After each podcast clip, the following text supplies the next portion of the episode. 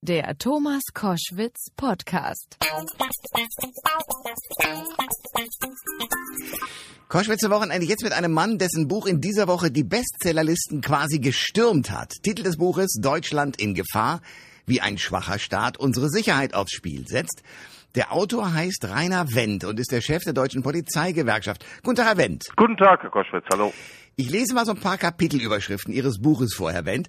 Freizeit und Spaß, Benehmen ist out. Oder Schwaches Deutschland, Pipi Langstrumpf-Politik. Oder Schlag den Staat, Verrohung, Verachtung und Gewalt. Wenn man das so liest, wird ja einem Angst und Bange.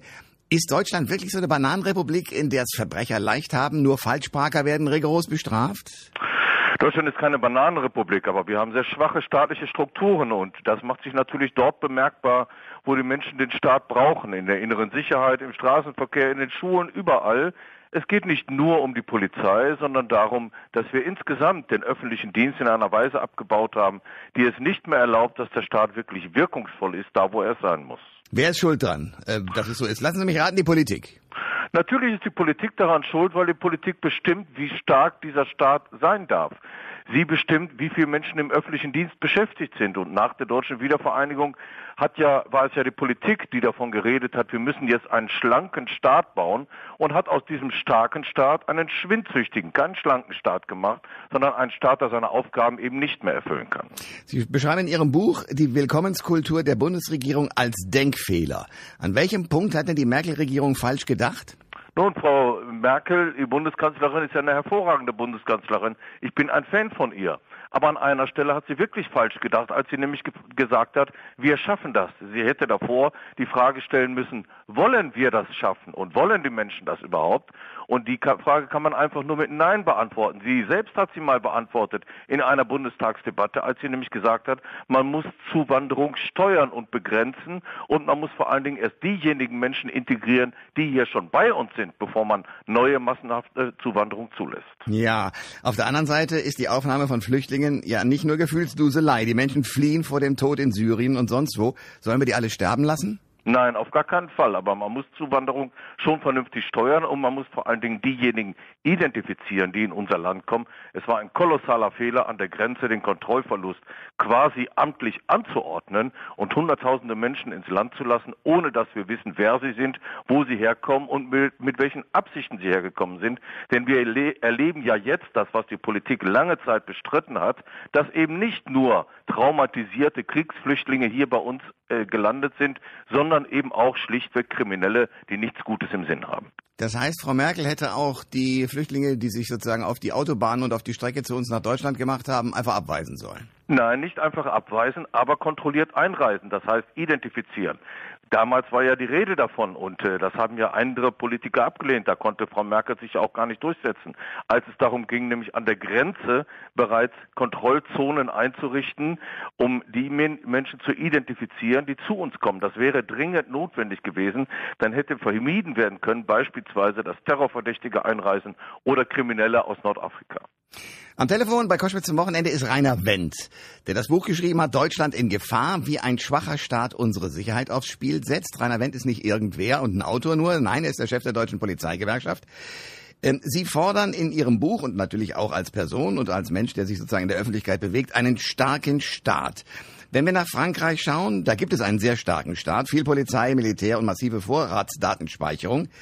Die Terroristen konnte das aber alles nicht abhalten. Die Vorratsdatenspeicherung ist nicht primär dafür da, Terroranschläge von vornherein zu verhindern, sondern sie ist dafür da, Netzstrukturen nach Terroranschlägen zu entdecken, um Folgeanschläge zu verhindern. Genau dieses Argument braucht man ja, um beispielsweise auch im Bereich der organisierten Kriminalität für Aufklärung zu sorgen. Nicht vor der ersten Tat, sondern nach der ersten Tat zu verhindern, dass weitere Taten begangen werden. Im Übrigen wird das auch in Frankreich, in Belgien und natürlich auch in Deutschland äh, dann erfolgreich gemacht. Denn es sind ja viele Festnahmen erfolgt, auch in Frankreich, und dazu ist unter anderem die Vorratsdatenspeicherung genutzt worden. Ein Kapitel in Ihrem Buch heißt, regt euch wieder ab, es ist nur die AfD. Da warnen Sie vor Hysterie und fordern eine neue Debattenkultur. Was meinen Sie damit? Ja, wir haben ja erlebt in den vergangenen Monaten, dass die Ausgrenzung und die Missachtung und die Ignoranz der AfD dazu geführt hat, dass sie immer stärker wurde. Ich bin seit über 40 Jahren in der CDU und deshalb tut mir das leid. Ich habe mit der AfD nichts am Kopf und ich wünschte mir, dass sie so schnell wie möglich wieder verschwindet. Dazu ist es aber notwendig, dass man sich mit ihr offensiv auseinandersetzt. Denn sie sind viel dümmer, als wir glauben und das muss man entlarven, statt sie einfach zu ignorieren und dadurch immer stärker zu machen. Hm. Kommen wir nochmal zu dem starken Staat, den Sie fordern. Das ist ja auch ein Staat, der mich als Einzelnen kontrolliert und mich auf Linie in Anführungsstrichen bringen will. Das schränkt ja zuweilen meine Freiheit ein. Das will ich aber auch nicht. Naja, die Freiheit und Sicherheit gehören nun einmal zusammen. Sie, sie, stehen nicht gegeneinander. Und ein starker Staat ist nicht dazu da, sie zu kontrollieren oder zu reglementieren, sondern ihre Freiheit, ihnen Sicherheit zu gewährleisten. Das kann ein starker Staat. Ein schwacher Staat kann ihre Sicherheit nicht mehr gewährleisten. Und wenn sie die nicht mehr haben, haben sie ihre Freiheit auch verloren. Wenn man das Vorwort in Ihrem Buch liest, was ich übrigens großartig finde, da tun Sie ja so, da tun Sie übrigens ja so, dass Sie quasi einem äh, zukünftigen Verbrecher ein paar Ratschläge erteilen. Nach dem Motto, wenn du irgendwo falsch parkst, oh, es wird blöde, weil es wird hart geahndet. Wenn du allerdings nur einen kleinen Einbruch planst, dann äh, bleib ganz entspannt ich zitiere sinngemäß sozusagen aus dem Vorwort, weil es wird dir nicht passieren, es wird sich um dich gekümmert, Richter werden Verständnis haben etc. Also, was ist die Lösung? Mehr Polizei auf den Straßen und mehr harte Richter als und alles wird wieder gut? Sowohl das eine als auch das andere sendet zumindest die richtigen Signale. Und ich brauche den Ganoven keine Ratschläge zu erteilen. Das machen die untereinander schon. Das denn es ist eine hochkommunikative Szene und die weiß natürlich ganz genau, wenn man nach 10, 20, 30 oder sogar 50 Straftaten wieder aus dem Gerichtssaal herausspazieren kann, dann kommunizieren die untereinander. Und deshalb, wenn ich eine andere Stelle aus dem Buch zitieren darf, dann gibt es eben auch die Kommunikation, die da heißt, entweder Leute, wir können so weitermachen wie bisher, der deutsche Staat tut uns nichts, oder es gibt die SMS an die Kumpel, Leute, hier ist alles Mist, ich bin wieder in meinem Heimatland, die haben meine DNA und meine Daten und lassen mich nie mehr nach Deutschland zurück. Das wäre die richtige Information in diese Szene hinein, dann würden weitere Straftaten unterbleiben. Ähm hm. Heißt das, weil es gibt ja immer sofort, wenn irgendwas passiert, den Ruf nach anderen und härteren Gesetzen. Also sind die die Richter die Langweiler und die Luschen und und äh, wer wer läuft denn im Moment falsch aus Ihrer Sicht? Ich will die Justiz nicht pauschal beschimpfen, weil die Justiz auch mittlerweile eine schwache Justiz geworden ist.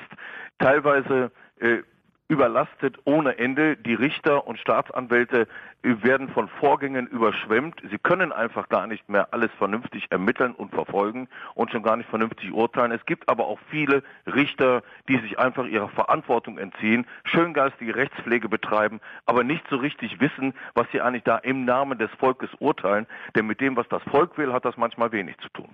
Ein letztes. Es gibt eine Reihe, das beschreiben Sie in Ihrem Buch ja auch, äh, eine Reihe von Familien, die sozusagen in großer Menge auftauchen es gibt so Szenen, dass wenn äh, zwei Polizisten einen aus dieser Familie sozusagen mal dingfest machen, weil er sich irgendwie, was weiß ich, äh, illegal was beschafft hat, dann wird sofort telefoniert und es reisen eine Reihe von Familienmitgliedern an, 30, 40, 50. Die bepöbeln die Polizei, greifen sie nie an, sie wissen genau, wo die Grenze liegen. Aber man kann denen sozusagen nicht habhaft werden. Gibt es da aus Ihrer Sicht irgendeine Chance, dass dann doch mal irgendwann sich der Staat, also damit die Polizei durchsetzt? Wir haben das in der Vergangenheit gründlich vermasselt und eben diese Parallelgesellschaften sich bilden lassen über Jahrzehnten. Das hat übrigens mit der augenblicklichen Flüchtlingskrise überhaupt gar nichts zu tun. Das ist schon in den 80er, 90er Jahren vermasselt worden, als wir zugelassen haben, dass sich arabische Großfamilien in Stadtteilen niederlassen und dort Parallelgesellschaften entwickeln. Da gilt eine eigene Straßenverkehrsordnung, eine eigene Zivilordnung, ein eigenes Strafgesetzbuch und wir haben immer zugeschaut. Und jetzt findet diese Rudelbildung schon bei kleinsten Polizeianlässen statt und dort wird den Kolleginnen und Kollegen suggeriert und ganz offen demonstriert, dieser Stadtteil gehört uns, hier hat der deutsche Staat nichts verloren. Und hier kann man eigentlich nur mit starken Kräften ständig präsent sein und den äh, Obermackern dieser arabischen Großfamilien ständig auf den Füßen stehen. Aber wie gesagt, auch das kann nur ein starker Staat, der das ausreichende Personal dazu hat. Dann kriegen wir das in den Griff. Aber so wie wir es jetzt haben mit schwachen Kräften, ist das kaum zu leisten. Das war Rainer Wendt bei Koschwitz zum Wochenende, Chef äh, der Deutschen Polizeigewerkschaft und Autor des neuen Bestsellers Deutschland in Gefahr, wie ein schwacher Staat unsere Sicherheit aufs Spiel setzt. Danke fürs Gespräch. Sehr gerne. Alle Informationen zur Sendung gibt es online auf thomas-koschwitz.de.